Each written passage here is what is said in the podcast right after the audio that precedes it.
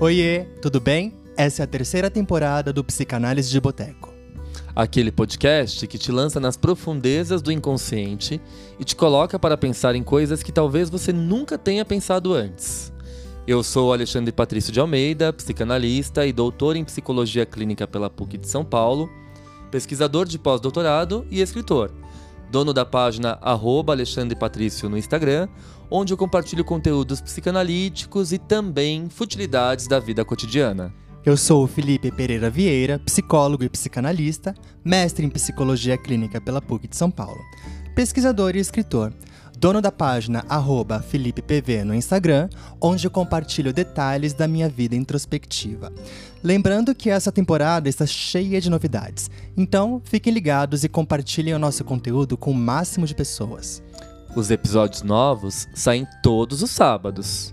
Então, deite-se no divã e se jogue nas suas neuroses. Ou psicoses, por que não? Por que não?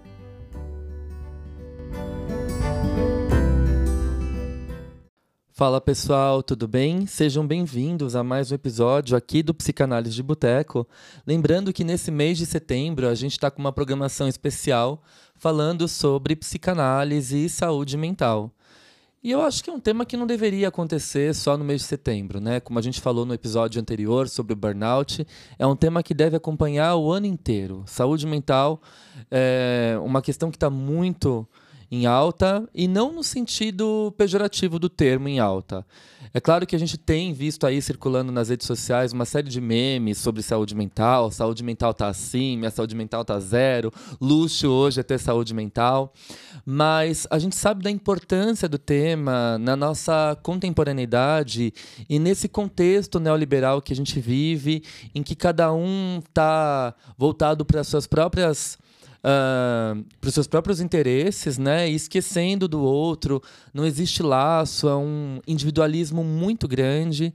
Enfim, dá para a gente falar muita coisa sobre uh, saúde mental e as novas formas de subjetivação. E para isso a psicanálise ela se faz uh, extremamente, ela se torna extremamente atual e importante para o nosso debate. Eu acho que tem uma coisa que a gente deve acrescentar aqui. A gente fala de saúde mental o ano todo. É, ainda que não diretamente, né, uhum. né, Fi? Quando a gente tem os nossos episódios ali das séries especiais. Mais teóricos, né? É, a gente está falando de saúde mental também. Uhum. Muitas pessoas começam esse processo de autoconhecimento a partir desse estudo teórico. Exato. Né? Bom, mas o episódio de hoje, gente, vai falar sobre um tema que eu acho que é uma pedra no sapato de muita gente, né? Inclusive na, no... na nossa, sim. Na, na, nossa vida também. Uhum. A gente vai falar da ansiedade, né? Uh, bom, uma matéria recentemente publicada pela CNN mostrou para nós que o Brasil é o líder no mundo em prevalência de transtornos de ansiedade, de acordo com uma pesquisa da Organização Mundial da Saúde, OMS, divulgada em 2017. Novos dados divulgados nesta quinta-feira, dia 29 é, de 2023, inclusive 29 de junho de uhum. 2023, é uma Faz matéria pouquíssimo tempo. super recente, exato, apontam que 26,8% é, dos brasileiros receberam diagnóstico médico de ansiedade. Um terço, 31,6% da população mais jovem, de 18 a 24 anos, é ansiosa. Os maiores índices de ansiedade, líder em, é, dentre todas as faixas etárias no Brasil. As prevalências são maiores no centro-oeste e entre as mulheres, hum. 34,2%. Além disso, 12,7% relatam já terem recebido diagnóstico médico para depressão. As maiores prevalências estão na região sul, 18,3% de pessoas com depressão, uh, entre as mulheres, e na faixa etária de 55 a 64 anos, seguida pelos jovens de 18 a 24 anos. A gente sabe que a ansiedade é um pré-anúncio para a depressão. Inclusive, Sim. eu escrevo sobre isso no meu livro Perto das Trevas, é, publicado pela editora Blucher no ano passado. Hoje, enquanto a gente foi gravar esse episódio, uh, saiu uma notícia pela manhã na Folha de São Paulo dizendo que jovens dos anos 2000 têm sintomas de ansiedade e depressão mais cedo que os jovens que nasceram nos anos 90. Hum. E a matéria diz o seguinte: crianças e adolescentes estão é, apresentando sintomas de ansiedade e depressão mais cedo e com uma duração mais prolongada do que há 10 anos. Isso é o que revela um estudo inédito que avaliou a mudança geracional do transtorno, dos transtornos mentais, recém-publicado no The Lancet uh, e conduzido pelas universidades de Cardiff, Edimburgo e Bristol, no Reino Unido. Bom, por que, que essa nova geração está sendo mais afetada pela ansiedade do que a geração anterior ou do que a geração dos anos 80, 70 e por aí vai?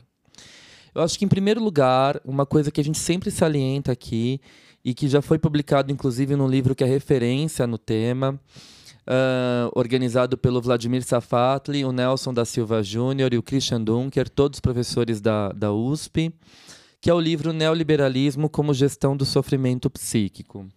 Essa essa ordem, né, esse imperativo do consumo, do ser bem-sucedido, uh, das, das próprias redes sociais que, que demonstram métricas né, é, de, do sucesso. De estar dentro de um ideal. Exatamente. E, e acabam afirmando com, com mais intensidade essa necessidade de pertencimento ou de mostrar eficácia. E o medo da rejeição e o medo da rejeição. Perfeito, Fi. Tudo isso acentua o que o Freud já falou para nós ali em 1923, uh, a instância que ele denominou de superego. E aqui entra a psicanálise para a gente pensar na ansiedade de uma forma muito mais profunda e complexa do que puramente baseada em questões comportamentais, uhum. né? Ah, perda do sono, balançar as pernas, comer em exagero, tudo isso é, são comportamentos, são sintomas, são né? sintomas, aquilo que aparece, digamos que externamente. Isso. Mas o que está por dentro? O que acontece com o nosso psiquismo quando a gente demonstra uma ansiedade fora do normal? O que ocasiona o sintoma, né? Exato, exatamente. Quais são as raízes desses sintomas? Vale lembrar, gente, que, é claro, hoje a gente vive também uma febre de diagnósticos à torta e à direito, né? diagnósticos muitas vezes traçados de forma leviana, e isso não tem como a gente deixar de mencionar aqui. Uh, você chega no psiquiatra, apresenta ali meia dúzia de queixas, sai com diagnóstico e sai medicado. Uhum. É, existe uma banalização do diagnóstico. A ansiedade que a gente vai falar aqui é de uma ansiedade patológica, não aquela ansiedade do dia a dia que a gente tem antes de fazer uma prova, antes de fazer uma entrevista de emprego, antes de viajar para um lugar que a gente não conhece, antes de fazer um bom negócio para saber se ele vai dar certo essas ansiedades elas fazem parte do nosso psiquismo. E voltando ao Freud de 1923 ele próprio vai falar que a ansiedade é derivada desse conflito entre o id e o superego e o ego tentando equilibrar tudo isso né? É claro que ele vai apresentar essas hipóteses quando ele traz para nós a segunda tópica, o aparelho psíquico dividido em id, ego e superego, mas isso ganha forma e contorno com mais precisão em 1926, no clássico texto Inibição, Sintoma e Angústia, é, traduzido dessa forma pela Companhia das Letras, ou em outras traduções a gente encontra inibição, sintoma e ansiedade. Perfeito. Então a gente tem uma ansiedade que a gente pode dizer que é normal, que é aquela que é um aviso do perigo, né? Então, ah, eu tenho aquela situação de perigo, aquela situação que me coloca num momento de desconforto, que tira a minha sensação de, de onipotência. É um alerta, né? É, eu não sei o que está por vir, uhum. né? Tenho que me proteger. Tenho que me proteger. Então, a ansiedade é um sintoma uh, característico de uma ameaça. De uma ameaça, né? E que representa uma proteção do próprio uh, psiquismo. Né? Então a gente precisa se defender daquilo que a gente não conhece, então a gente se torna ansioso. Uh, uh, nos tornando ansiosos, a gente evita aquela situação, a gente se protege. E isso gera uma inibição. Né? Então a ansiedade ela começa a se tornar patológica quando essa inibição ela acontece com muita frequência, impossibilitando o sujeito de uh, realizar coisas simples da vida cotidiana. De se movimentar, né? Isso, quando ela se torna paralisante. Uhum. Aí a gente está falando de uma ansiedade patológica. Por isso que o diagnóstico, para ele ser realizado, ele precisa ser feito com muita cautela, através de encontros, conversas, né? Eu sempre, é, a gente sempre fala aqui de uma equipe multidisciplinar. Né? Então, não apenas o psiquiatra, um psicólogo, um psicanalista trabalhando em parceria com o psiquiatra, né? para que a gente chegue a, a esse diagnóstico em conjunto. Perfeito. Que não seja algo muito assim rápido. Banalizado. Banalizado. Perfeito. Mas dá para a gente começar discutindo aqui, antes de ir para a metapsicologia, antes de mergulhar a fundo na psicanálise, em Freud, em Klein, Winnicott, Bion, Ferenczi, uh, por que, que a ansiedade é a doença da moda junto com a depressão? Claro, a gente já citou aqui, ainda que brevemente, as questões relacionadas ao neoliberalismo e uh, todas as demandas, as obrigações, né, as métricas impostas aí, uh, principalmente pelas redes sociais. Então, a gente é atravessado por todo esse caldo cultural e a gente reage a isso. Então, se eu não alcanço essa, esse padrão, esse parâmetro, eu me sinto incapaz, eu fico mais ansioso porque eu não entreguei aquilo que a sociedade espera de mim Uhum. ou aquilo que eu imagino que a sociedade espera de mim, Exato. e isso me paralisa, Sim. certamente. Então, por que, que a gente acha que a geração dos anos 90, né, 2000, é, como a pesquisa da Folha mostrou aqui, né, não a dos anos 90, a geração dos anos 2000, tem sido mais afetada ah, pela ansiedade? Porque eles nasceram imersos né, nesse contexto eh, dominado pela internet, pelas mídias sociais. E a gente sabe o quanto isso influencia, muito embora a gente não pode demonizar as redes, né, elas ajudam bastante na divulgação de conhecimento, na Sim. transmissão de conteúdos bons, na, no estabelecimento de laços. Eu acho que a gente nunca pode ir para esse funcionamento, como diria a Melanie Klein, esquizoparanoide, É né? verdade. é bom ou mal. Não, as redes sociais não são totalmente más. Né? Elas ajudaram muito a gente, principalmente ali no contexto de pandemia. Se não fosse as redes sociais, a gente não teria estabelecido os nossos laços, não teria mantido esses laços num período que a gente estava em isolamento social. Perfeito. Mas ah, o excesso disso, a invasão de estímulos que a gente tem cotidianamente, é, é extremamente prejudicial. É um gatilho, como a gente costuma dizer, né, que impulsiona a ansiedade no seu sentido patológico. Gatilho esse que a gente já começa a sentir ainda quando a gente tá na cama, acabando de acordar. Quando a gente pega o celular e vê o que tá acontecendo. É surreal, né? Como a gente tem esse costume de acordar e pegar o celular para ver as notícias do dia. Uhum. Aí terremoto, enchente, é, furacão. Aí a gente fica com aquele sentimento de incerteza. Nossa, o mundo tá mudando, aquecimento global. Exato. Será que eu vou sobreviver? Será que Incerteza gera necessidade de controle. O controle não alcançado gera ansiedade. Preciso me antecipar para saber o que está por vir. perfeito? Você definiu a ansiedade no ponto hum, num ponto mais claro e didático possível. Eu preciso me antecipar daquilo que está por vir. Uhum. Ah, a partir do momento que eu faço um investimento de energia psíquica muito grande para me proteger daquilo que está por vir, eu tenho uma paralisação. Sim. né? Então, o que Freud fala, ah, voltando agora para a metapsicologia, se a gente tem impulsos do id e uma pressão muito grande do superego, como que o ego se equilibra no meio disso tudo? Paralisa até saber por qual caminho seguir, mas a ameaça pode vir de qualquer lado. Sim, a gente percebe, por exemplo, quando Freud vai falar de inibição, sintoma e angústia, ou inibição, sintoma e ansiedade, de 1926, que por sinal é um texto que eu estou trabalhando nos meus grupos de estudos nesse semestre, Uhum. É, o Freud cita o caso do pequeno Hans. E para mim ali o Freud está sendo extremamente didático. Sim. Ele vai falar que o pequeno Hans né, teme a castração porque ele está no auge do Édipo, apaixonado pela mamãe, competindo com o papai. Fato. E aí ele uh, acaba passeando ali, né? E numa situação falam para ele assim: olha, não põe o dedo perto do, da, da boca do cavalo, porque o cavalo vai comer seu dedo. Uhum. E aí ele associa isso à castração, né? Eu não posso ficar perto porque o cavalo vai comer o meu pipi. Né? E esse cavalo é um representante simbólico da ação paterna que pode castrar o Hans, que é uma criança, né? Uh, de cinco aninhos, Uhum. uh, que pode castrar o Hans se ele ficar muito próximo da mamãe. Então, o que ele faz? Ele não sai mais de casa com medo de ver cavalos, porque os cavalos são representantes simbólicos da castração.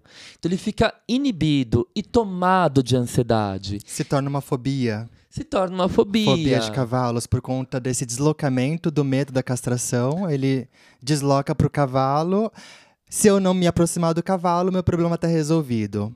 Perfeito. Então eu fico em casa grudado na minha mamãe, não saio de casa, não vou pra escolinha, não faço nada e fico tremendo de medo. Ale, isso me trouxe à lembrança a palavra procrastinação. Por quê? Porque de alguma forma essa inibição pode estar relacionada com a procrastinação dos dias atuais. E eu acho que a procrastinação também faz uma ponte com a ansiedade, né, Fi? Sim. Porque se a gente está muito ansioso, tem que entregar isso, tem que entregar aquilo, ahn, vou dissociar, né? Não vou é, lidar com isso como uma obrigação. Exato. Então eu fico procrastinando até pros né, os, os 10 segundos finais do segundo tempo. É algo pra gente pensar, realmente. Sim, de fato, faz sentido. Eu acho que a procrastinação também está atrelada à ansiedade. Uhum. Mas o fato é que a ansiedade ela causa uma série de sintomas também secundários, como taquicardia, insônia, transtornos alimentares, pessoas que começam a comer demais ou comer de menos. Exato. Né? A gente tem uma série de ah, comorbidades relacionadas ao transtorno de ansiedade. Uhum. Enfim, dá pra gente falar muita coisa aqui. A gente tá começando com Freud, começando agora a entrar nesse território eh, tão comum na nossa atualidade. E para poder expandir ainda mais o nosso debate, a gente tem uma convidada muito especial. É a nossa querida amiga de Minas Gerais, Belo Horizonte, terra que o Felipe ficou apaixonado Como não, né? apaixonado pela comida, pela recepção e pelo sotaque. Eu amo esse sotaque. Eu acho ele super aconchegante, super confortável. Parece um abraço. Sim, é a nossa querida amiga Raquel Rios. Ela tá no Instagram com arroba psi.raquelrios. A Raquel é psicóloga, psicanalista, ah, membro efetivo da Sociedade Brasileira de Psicanálise de Minas Gerais e mestre em letras pela PUC de Minas Gerais. A Raquel trouxe contribuições incríveis sobre a ansiedade e a gente está super ansioso para ouvi-la. Vamos lá? Bora.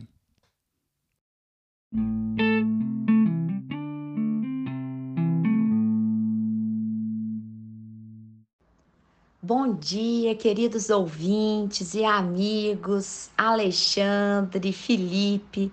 Foi uma honra receber esse convite, uma alegria enorme estar aqui com vocês, fazendo parte desse podcast que eu tanto admiro, acompanho e indico, especialmente aos meus alunos. Eu acho que é uma rica oportunidade para todos nós estarmos aqui pensando juntos sobre um assunto tão atual e necessário como é o da ansiedade. Penso que as últimas pesquisas ressaltam inclusive a importância desse tema, já que foi publicado recentemente a notícia de que um terço do nosso país apresenta ansiedade e os números são cada vez mais crescentes. O que nos convida a pensar, principalmente, no nosso contexto sociocultural. Quais são as contribuições e características da nossa cultura para o aumento desse tipo de sofrimento? Penso em um primeiro ponto, que é a nossa relação com o tempo. É evidente que a globalização e os avanços tecnológicos nos imprimem uma outra experiência do tempo. E aqui já recomendo para todos vocês o documentário Quanto Tempo o Tempo Tem. Se eu não me engano, ainda continua no streaming da Netflix. Lá eles abordam esse tema e, inclusive, a nossa sensação de que o tempo está passando cada vez mais rápido, embora nós tenhamos as mesmas 24 horas de outrora, né? Mas a nossa sensação é de que é tudo para ontem. E o tempo virou o nosso artigo de luxo, o nosso sonho de consumo. Parece que deixou de existir aquele antigo horário de expediente, especialmente com as redes sociais, e-mail, WhatsApp. O nosso tempo de trabalho e produção invadiu a nossa vida pessoal, familiar, nosso lazer e até o nosso sono, né? É comum escutarmos no consultório relatos de pessoas que acordam olhando o Apple Watch, o celular, né, constantemente atravessado por mensagens, e-mails e demandas. E é óbvio que isso nos causa muita ansiedade. É uma tarefa difícil para todos nós estabelecermos aí os limites, não é? De quando e como responder, nos desconectar realmente é difícil faltar e com isso suportar também a dor de exclusão, não é? Acho que nós precisamos escutar mais o Chico Buarque quando ele canta: Não se afobe não, pois nada é para já. Além disso, dessa urgência e aceleração, temos aí um, um outro ponto né, no nosso discurso social que é o famoso todo mundo tem que estar bem, performar bem, a despeito das dores e dificuldades, não é? Nós vivemos em uma cultura extremamente exigente, em que todos têm que estar com uma aparência saudável, corpo esculpido, presente, informado, conectado e, sobretudo, feliz. Nó. Já, até cansei só de falar tudo isso, né? e todos nós ficamos extremamente ansiosos com esse ideal de eu, né? Estamos aí diante de uma cultura que alimenta muito a idealização. E aqui eu acho o pensamento da Melanie Klein fantástico quando ela diz: a idealização é prelúdio da perseguição. Ou seja, quanto mais eu idealizo o outro, a realidade ou a mim mesma, mais perseguida e ansiosa eu fico internamente.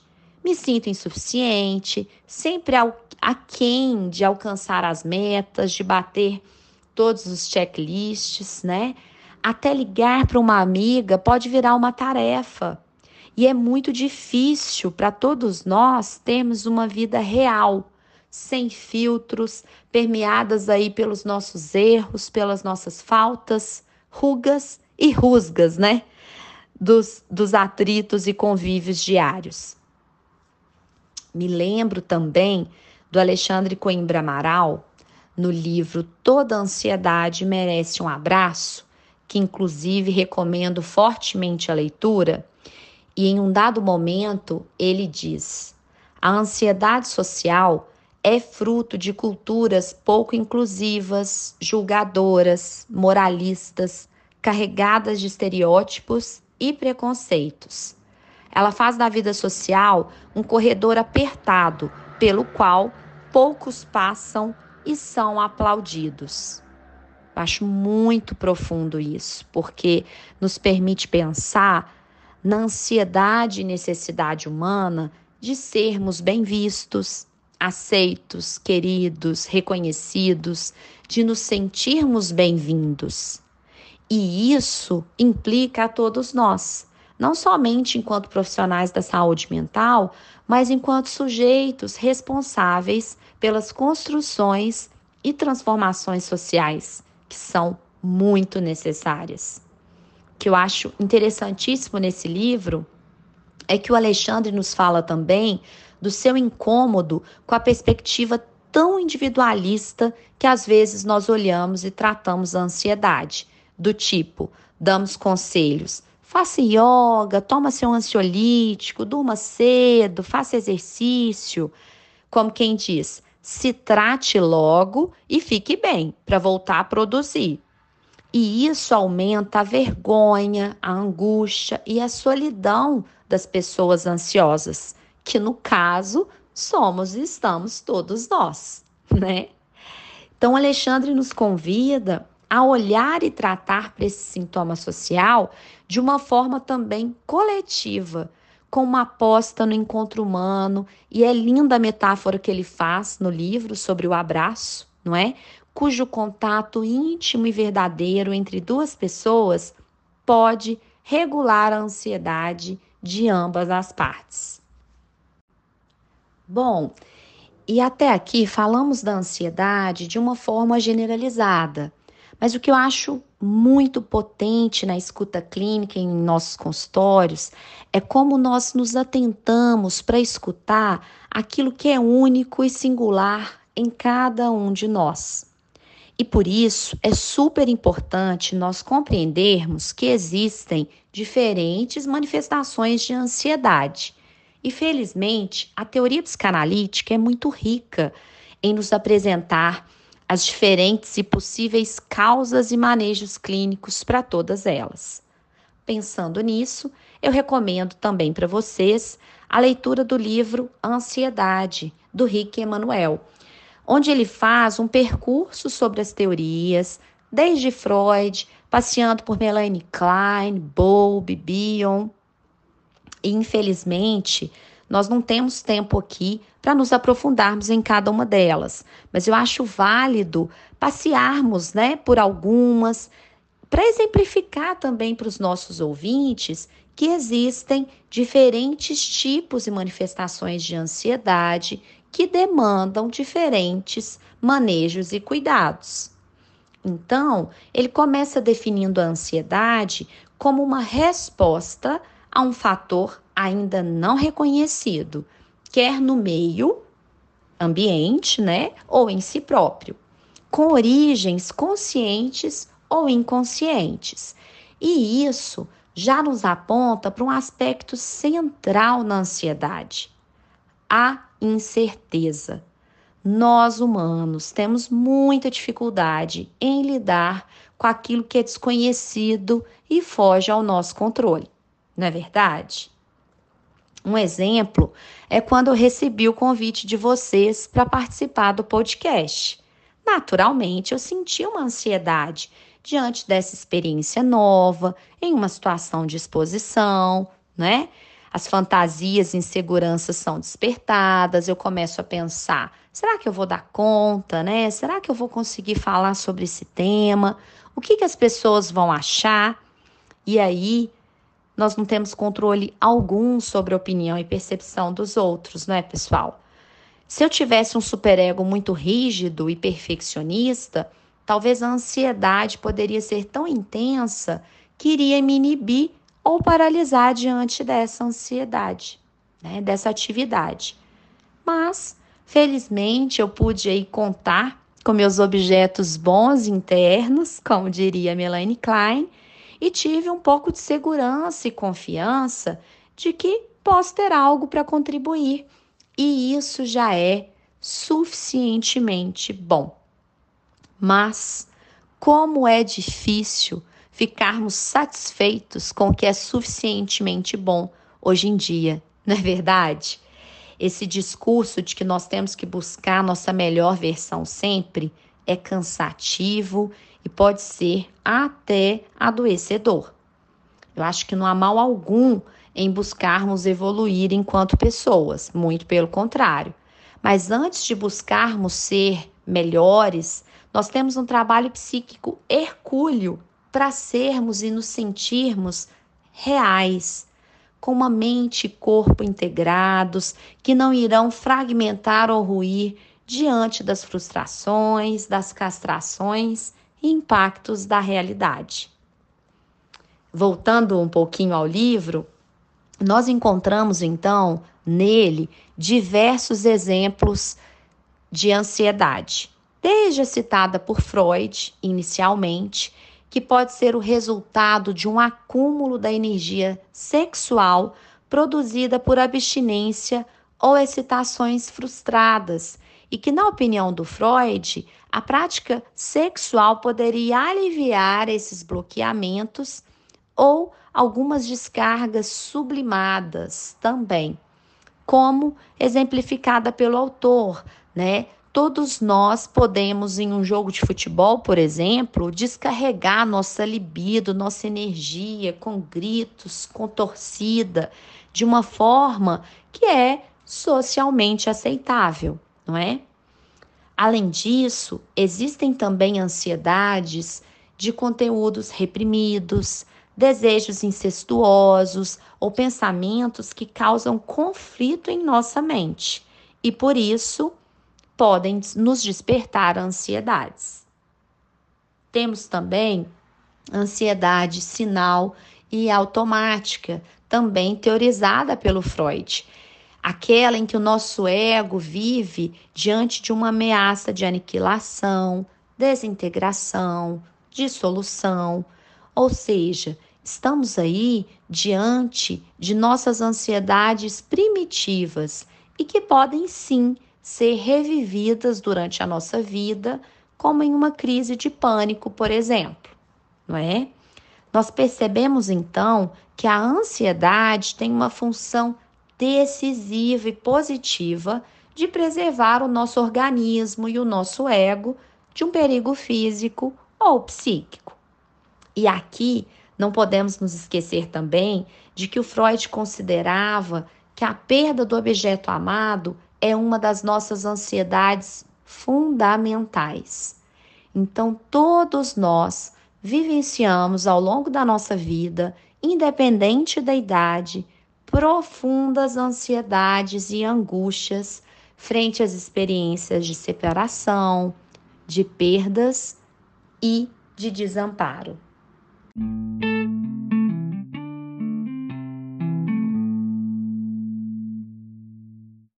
Gente, bom, vocês viram que a Raquel é genial e que a voz dela é um abraço. Como não amar? Como não amar? e ela traz uma série de referências para nós. É, Sim. É, eu acho que ela trouxe uma referência tão importante que a gente vai comentar no último bloco, o livro do Alê Coimbra Amaral, o Alê... Como não amar? Como não amar, o Alê é uma pessoa que a gente já tá para chamar aqui no podcast faz tempo, e quando eu for chamar ele não vai participar de um episódio só não, vai participar de uns 10.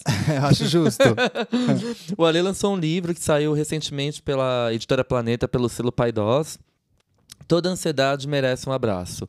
E é um livro de cabeceira, certamente, que a Raquel também citou. É um abraço, né? É um abraço. E outra coisa que eu preciso contar para vocês, tá?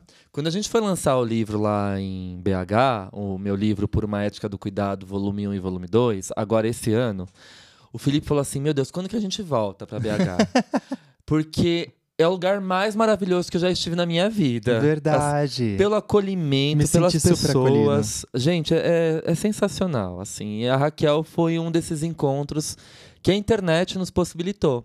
Né? Então, para vocês verem como não dá para a gente só demonizar as redes não, e a internet. Ela não. traz, às vezes, muito, muitos benefícios, né? laços extremamente frutíferos. É, a gente mesmo, né? Eu e Fih, a gente fez laços na, na, durante a pandemia e pela internet que vão Seguiram se estender. Gente. Exato, vão se estender por toda a nossa vida, são amigos íntimos Alguns nossos. parece que a gente já conhecia há anos. Sim, então eu acho que tudo é, a gente precisa colocar na balança e pensar de uma forma crítica, uhum. né? Bom, mas a Raquel, ela traz para nós vários pontos importantes. Ela traz, inclusive, uma questão quantitativa, dizendo que a ansiedade afeta um terço do nosso país. E a gente procurou alguns dados aqui publicados em alguns artigos científicos da internet e a gente encontrou outras uh, constatações. Uh, como a gente falou no bloco anterior, né, segundo a OMS, o Brasil é o país mais ansioso do mundo. Uhum. Para vocês terem ideia, a ansiedade acomete mais de 18 milhões de brasileiros cerca de quase 10% da população, e causa um sentimento indefinido e desagradável de medo e apreensão devido a um perigo desconhecido. Sim. E aqui não tem como a gente é, deixar de citar todo o contexto cultural brasileiro. Essa instabilidade econômica, a instabilidade política. Recentemente, esses movimentos que a gente viu de, de polarização, de ódio, essas catástrofes naturais, esse desmatamento desenfreado Né? A gente vê, por exemplo, a gente tem essa a gente vive de perto, né, na cidade de São Paulo, essa transformação urbana enlouquecedora, é, é, financiada pelas empreiteiras, né, gente? Assim, um bairro que era histórico, com casinhas históricas, você dorme e acorda, quando você vai ver tá tudo demolido, virando é. prédio. A gente não tem uma continuidade, né? Não tem uma continuidade. Como não ficar inseguro diante desse desconhecido, Exato, né? Exato, barulhos, intrusões ambientais o tempo todo. E aqui eu lembro do Winnicott, né? Que a Raquel não, não citou e a gente pode complementar aqui com o Winnicott, uhum. que ele vai, ele vai trazer uma diferença muito importante entre retraimento e regressão.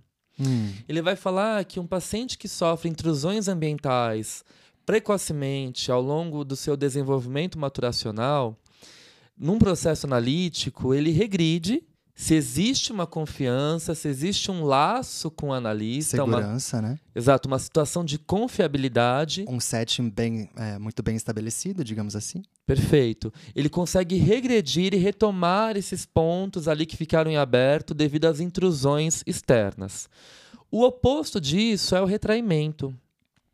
Então, se a gente para para pensar nesse cenário caótico que a gente acabou de citar, por exemplo, São Paulo, você está ali trabalhando, estão martelando em cima da sua casa, você vai descansar no final de semana, estão furando a parede, daqui a pouco derrubaram todas as casas do terreno do lado, estão construindo um prédio de 10 mil andares. Notícias e notícias de assalto. Exatamente, violência crescendo à torta e à direito, né? Então, uhum. Então, assim como ficar tranquilo. Não tem yoga, meditação, incenso.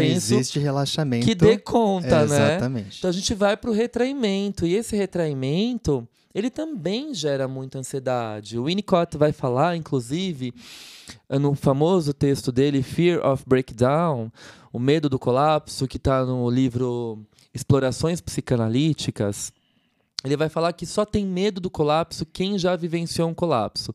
Se a gente cresce, e aí a gente faz uma ponte com o bloco anterior também. Uhum.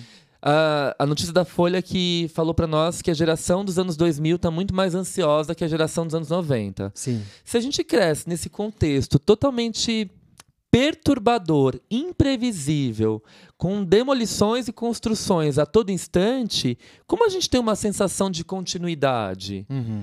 Não tem, né? Fora o que a gente acabou de citar, essas instabilidades políticas, econômicas, enfim. Insegurança. Inseguranças. Não à toa nós somos o país mais ansioso do mundo. Exato. Puxando para o campo da neurociência, a ansiedade é um mecanismo cerebral que serve para nos alertar em situações adversas e desconhecidas em que, nós, em que nos, uh, a gente precisa se proteger. Né? A gente falou e isso também isso foi uma descoberta do Freud e publicado ali em 1926 em Inibição, Sintoma e Angústia. É uma reação normal em determinadas situações, porque nos estimula a entrar em ação, mas que pode ter efeito contrário e paralisar uma pessoa se tiver maior intensidade e duração do que o esperado para aquela ocasião. Uhum. Nestes casos, ela torna-se patológica e precisa ser tratada. E quando a ansiedade passa a ser patológica? Ela, quando ela prejudica o nosso dia a dia. Ou seja, aqui também tem uma leitura relacionada ao campo neoliberal, né, gente? Porque se você deixa de ser produtivo, você está uh, acometido por um transtorno. Esse transtorno é o transtorno de ansiedade.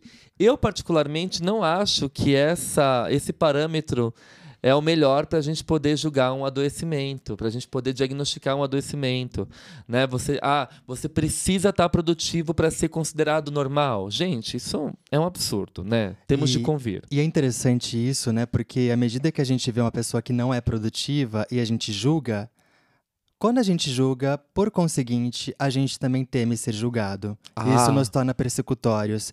Se a gente fica persecutório, a gente pode ficar paranoico. Se a gente ficar paranoico, a gente vai entrar no campo da ansiedade. Adorei a ponte, Fi. E isso se relaciona totalmente com a teoria kleiniana que a Raquel cita. Uh, dos, da, das, dos mecanismos de defesa né, que correspondem a posição esquizoparanoide e a posição depressiva. Na posição esquizoparanoide, o nosso ego está fragilizado, ele cinde, projeta todas aquelas partes más que ele não suporta em si e introjeta aquilo novamente. Então ele introjeta o mundo uh, perturbador, uh, persecutório, né? Uh, objetos ruins que vão correr atrás de você. Então, tudo aquilo que você projeta retorna para você, às vezes, uma quantidade muito mais intensa. Né? A não ser que alguém simbolize isso para você, né? Sim. Mas sim. se tá todo mundo persecutório, lascou, né? Lascou, exatamente. e a Melanie Klein também vai falar da ansiedade depressiva, da posição depressiva. Então, ela diz que a posição depressiva é uma conquista da nossa maturidade psíquica, mas que quando existe um excesso de culpa, por exemplo, quando esse ambiente não sobrevive aos ataques do bebê, uhum. né? É, porque o bebê projeta essa pulsão de morte, é o que você falou. O ambiente sustenta, na, nas palavras do Bion, faz um trabalho de continência, né? ele contém essas projeções, Perfeito. transforma isso para o bebê para que o bebê possa introjetar essas projeções de uma forma menos persecutória. Né? Pega então, esses objetos maus, transforma eles em um objeto bom uhum. e esse bebê introjeta isso de uma forma positiva. Exato. Quando não existe essa função, eu caio numa culpa muito grande uh, de ter destruído o mesmo objeto que eu amo, uhum. de ter odiado com intensidade o objeto que eu amo. Quando o bebê se dá conta de que o seio bom e o seio mal são a mesma pessoa né? Quando ele alcança essa maturidade de juntar os dois. Sim. Que aquele ambiente que priva, que deixa ele passando fome, dor, é o mesmo ambiente que cuida, que pega no colo, que acolhe. Né?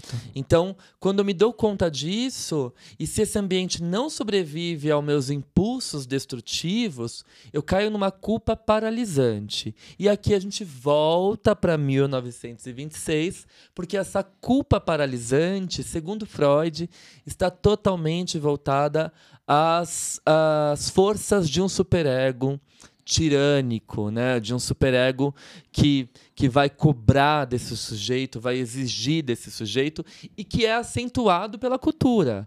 Então, se a gente faz uma conexão aqui com a, a filosofia de produtividade, né, de ser eficaz, o, o que a Raquel é, mencionou aqui de forma extremamente é, clara e brilhante. Perfeito. Né? Essa, essa cultura que exige, ah, você tem que ter o corpo em dia, estudos em dia, trabalhos bem feitos.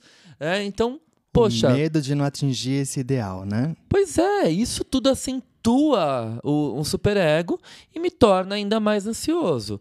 E aí a neurociência vai citar uh, como sintomas uh, uh, relacionados ao campo fisiológico, né, ao, ao campo somático, a tontura, tremores, inquietação, suor em excesso, falta de ar, taquicardia, tensões musculares, insônia, sensação de fraqueza ou cansaço, irritabilidade e mudanças de humor, problemas gastrointestinais, e palpitações e desmaios. Isso né? já está bem próximo do transtorno de pânico, né?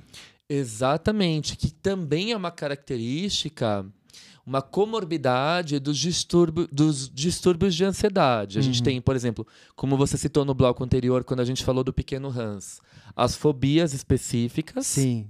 o transtorno obsessivo compulsivo, ataques de pânico, transtornos de estresse pós-traumático e uma ansiedade generalizada, quando há uma preocupação excessiva em várias situações, até mesmo cotidianas, e a pessoa está comumente tensa e irritada. E a fobia social, quando a pessoa não consegue ficar exposta uh, ali com os outros e tem medo de ser rejeitada, humilhada pelo círculo social em que vive, sentindo desconforto em fazer atividades simples como comer, falar. Uh, escrever, né, se comportar em público de forma geral. Bom, vejamos, os sintomas estão expostos, né? Uhum. O Sim. que a gente faz com isso? Pois é. Pois é. E eu acho que aqui a psicanálise ela é uma pedra angular para a gente compreender tudo isso. Por isso que um processo analítico, a gente tem essa concepção, e eu queria entrar um pouco nesse assunto, né? De que a análise demora muito, é dolorosa. Gente, assim, a análise é claro que é dolorosa, mas não vamos também partir para o masoquismo, sabe?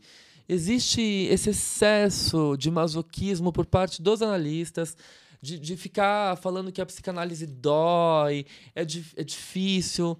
tudo na vida que a gente se põe, a, a gente se propõe a, a, se conhecer, a se autoconhecer, dói, gente. Então, assim, não vamos ficar romantizando esse masoquismo, nem todo tratamento é assim. É claro, a psicanálise ela é demorada, mas não tanto. Existem pacientes que têm uma resposta, às vezes, em seis meses, sete meses de análise. Vale salientar que a psicanálise não é uma receita, ela é uma experiência. Perfeito. Não tem dez passos para. Não tem liçãozinha de casa. Não tem. Aí pense em pensamentos positivos. Faça tantas horas de meditação.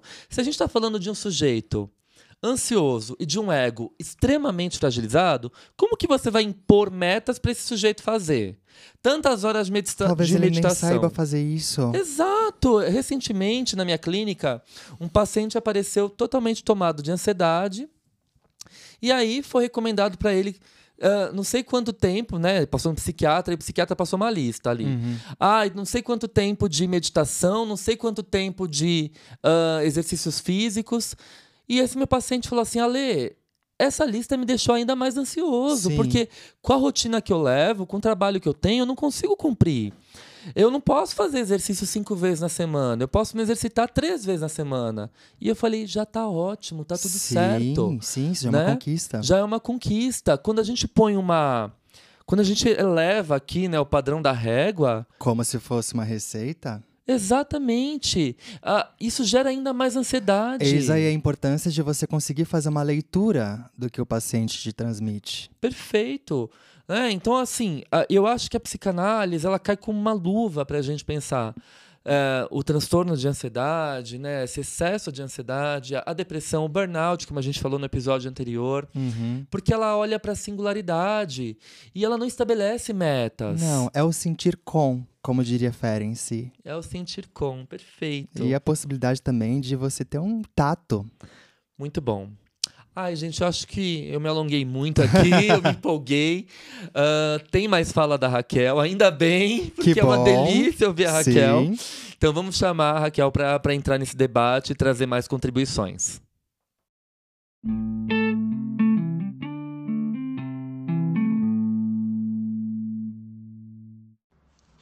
Gosto especialmente da definição de ansiedade proposta pelo psicanalista Wilfred Bion, em que ele define a ansiedade como premonição da emoção, independente da qualidade da emoção, seja ela considerada por nós positiva ou negativa. E se admitirmos que as emoções são núcleo essencial da nossa existência, pensaremos que a ansiedade e o modo como lidamos com ela ocupam também um lugar central nas nossas vidas. Nós não ficamos ansiosos somente com antecipação de catástrofes, com situações que despertam medos ou emoções ruins. Nós ficamos também ansiosos próximo a experiências significativas e emocionantes, como formaturas, casamentos e outros eventos. E é por isso que é impossível não sentirmos ansiedade.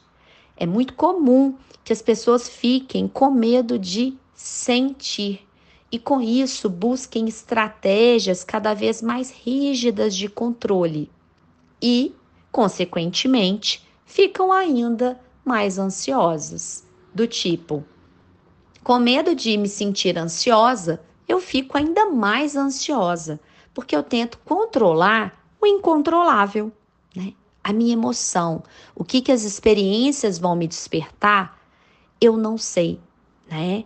Então, qual que é o caminho que seria mais saudável para todos nós? O Bion diz que o pensamento pode emergir a partir da contenção das experiências emocionais, ou seja, se eu tolerar sentir a ansiedade e tentar examinar, nomear o que, que eu estou experimentando e pensar sobre o que pode estar me despertando aquela emoção, então talvez essa ansiedade se modifique. Ou seja, a minha capacidade de regulação dos estados emocionais será decisiva para o meu desenvolvimento. Para ele, a nossa capacidade de regulação emocional é apreendida, ela é desenvolvida ao longo da vida. E só poderá ser adquirida se a criança tiver uma experiência de relação íntima com o cuidador, um objeto de apego que esteja emocionalmente sintonizada com ela. Guardem isso, isso é muito importante. Um objeto de apego que esteja emocionalmente sintonizado com a criança. Se essa relação for repetidas vezes conturbada ou perturbada, ou então se essa figura de apego e o cuidador não conseguir conter e lidar com as suas próprias ansiedades, o bebê nunca chegará a aprender a conter seus próprios estados emocionais e não se tornará capaz de lidar com a ansiedade, intensidade das emoções despertadas nas relações. E por que, que é tão importante falarmos sobre isso? Quais são as contribuições do Bion nesse sentido? Eu acho que é especialmente para reiterar a importância das relações humanas também nas regulações emocionais.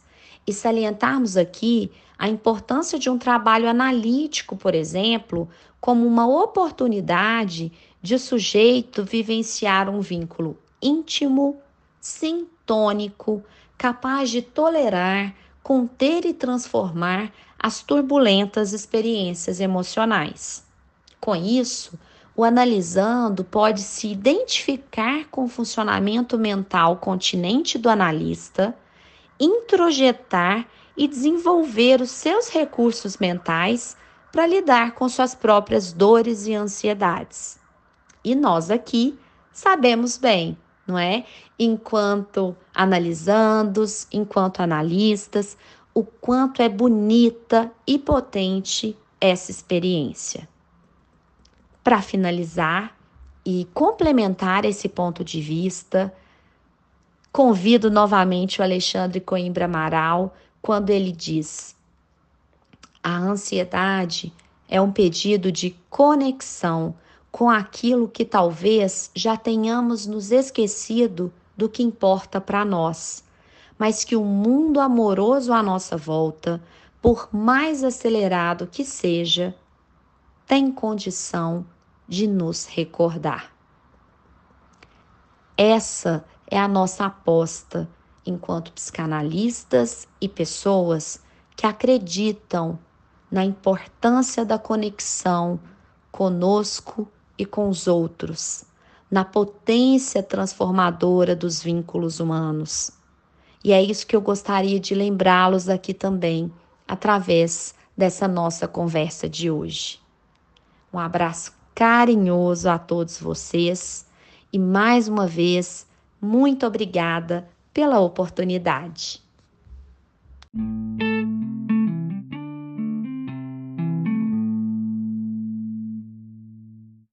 Gente, a Raquel citou o Bion e eu queria aproveitar a deixa e trazer uma novidade para vocês. Agora, dia 15 de setembro, acabou de estrear na Casa do Saber um curso meu sobre Wilfred Bion. Uhum. Se chama Bion e os Dilemas da Vida Comum. Nós temos quatro aulas. A primeira aula, uma biografia conturbada. A segunda, a trajetória das ideias. A terceira, uma teoria do pensamento e seu desenvolvimento. E a quarta aula, psicóticos e não psicóticos, aspectos nossos de cada dia. Não é puxando o saco, mas tá muito bom o curso. Ai, o Felipe assistiu ao vivo, ah, gente. E falou: amor do céu, esse curso tá muito incrível. Tá bem legal, tá bem didático. Bion foi um dos autores que eu mais estudei na época do meu mestrado. E retomo ele sempre para escrever artigos. Agora vai sair um artigo meu falando sobre o ódio nas redes sociais, articulando as ideias de Bion e os ataques ao, ao vínculo né, que ele traz, uh, fazendo uma análise dessa, dessas manifestações frequentes de ódio nas redes sociais. Inclusive, a gente vai ter um episódio sobre isso. Sim. E também sai hoje, tem dobradinha, gente. Hoje, dia 15 de setembro, né? A gente tá gravando. Saiu uh, o meu curso novo sobre a introdução ao pensamento de Sandor Ferenczi. Nós temos também quatro aulas lá na Casa de Saber. Primeira aula, A Vida de Sandor Ferenczi. Segunda, Um Pensador Também Político. Terceira, Da Experiência Clínica à Teoria e de Volta. E a quarta aula, A Virada na Compreensão sobre o Trauma. Você tem uma introdução sobre Wilfred Bion e Sandor Ferenczi num único dia, isso é muito legal. Sim, são dois cursos novos disponíveis ali na Casa do Saber. Lembrando que o nosso podcast é patrocinado pela casa e a gente não tem como agradecer esse trabalho de incentivo à cultura que a Casa do Saber faz com tanta seriedade e compromisso. Sem falar que é um super orgulho, né? É um super orgulho. A casa é a plataforma de cursos online, uh, talvez a maior do Brasil. Acredito que sim. Nela, os assinantes possuem acesso a mais de 300 cursos produzidos por uma curadoria especializada em parceria com grandes pesquisadores da atualidade. São mais de 50 cursos de psicologia e psicanálise, uh, 50 cursos de filosofia e diversos cursos de artes, literatura, história, ciências e outros. Atualmente, a assinatura anual custa R$ 459,90 por, é, por Ano. ano, né? Uhum. Com o nosso desconto, ela vai para R$ 413,90, ou seja, R$ 34,50 por mês. Para vocês terem acesso a esse desconto, os nossos ouvintes, os nossos botecers têm esse desconto exclusivo. Basta digitar o cupom Patrício10 quando vocês forem fechar a assinatura. Todos os cursos possuem certificados, ah, válidos para instituições de ensino e para quem é pesquisador poder ampliar o currículo Lattes. Perfeito.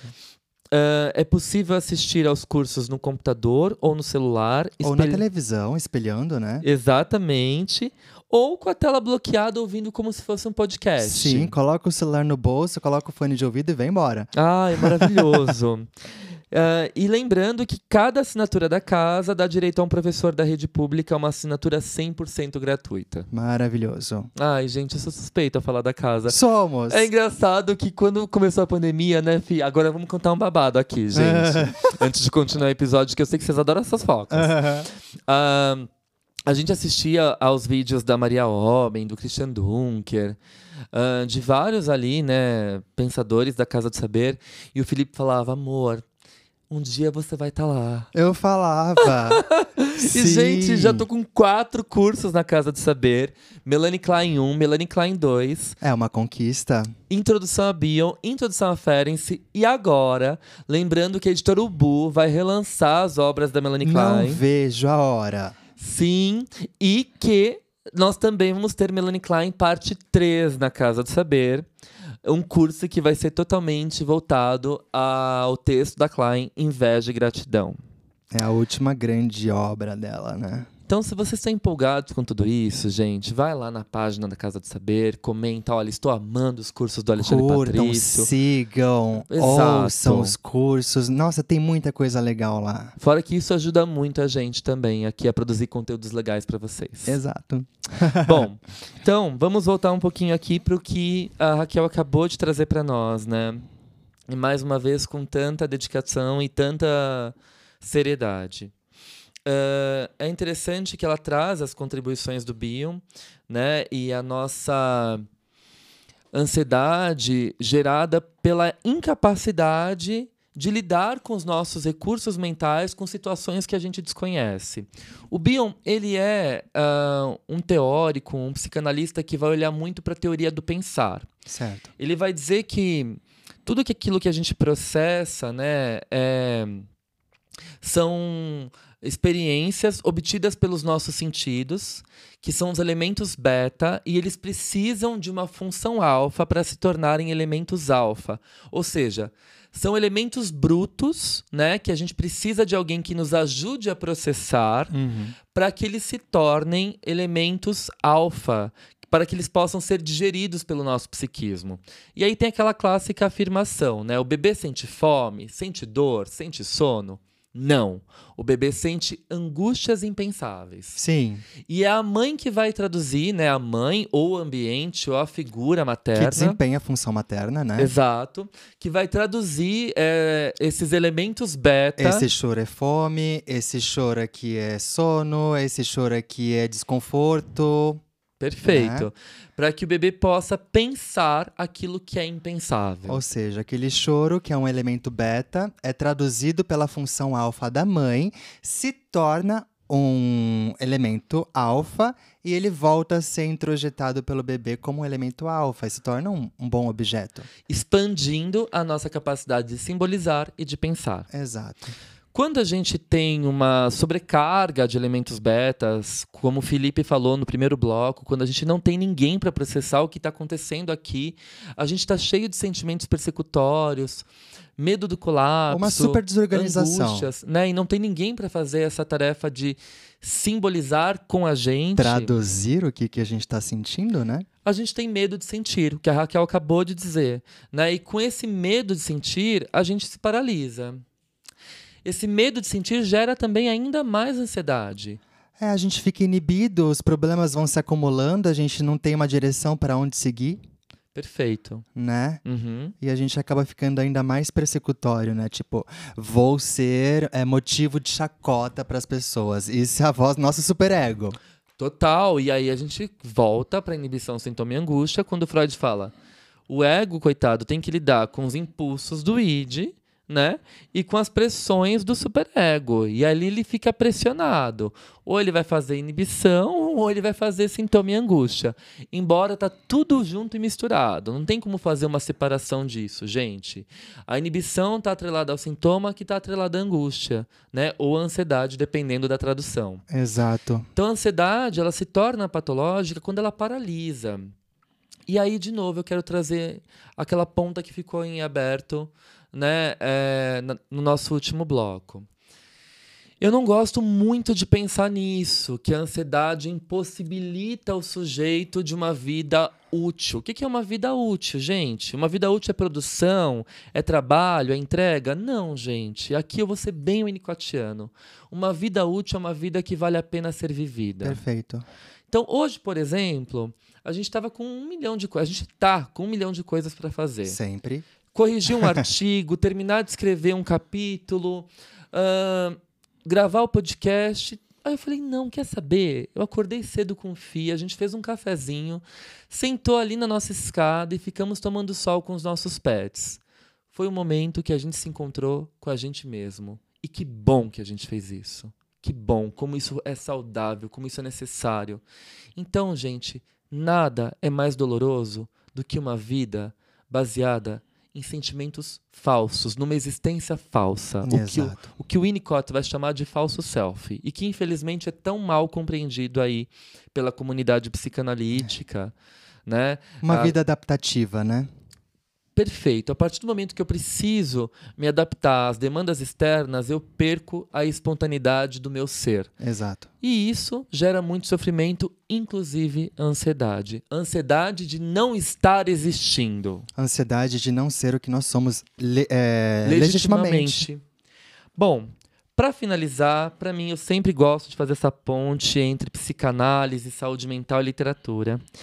E aqui eu vou ler um trecho de um livro de uma amiga que eu amo muito, que é Helena Cunha de Siero.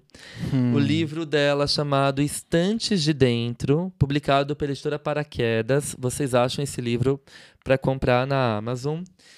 E Helena, ela escreve assim com a alma e ela escreve uma crônica psicanalítica chamada Meu Rosto Resgatado.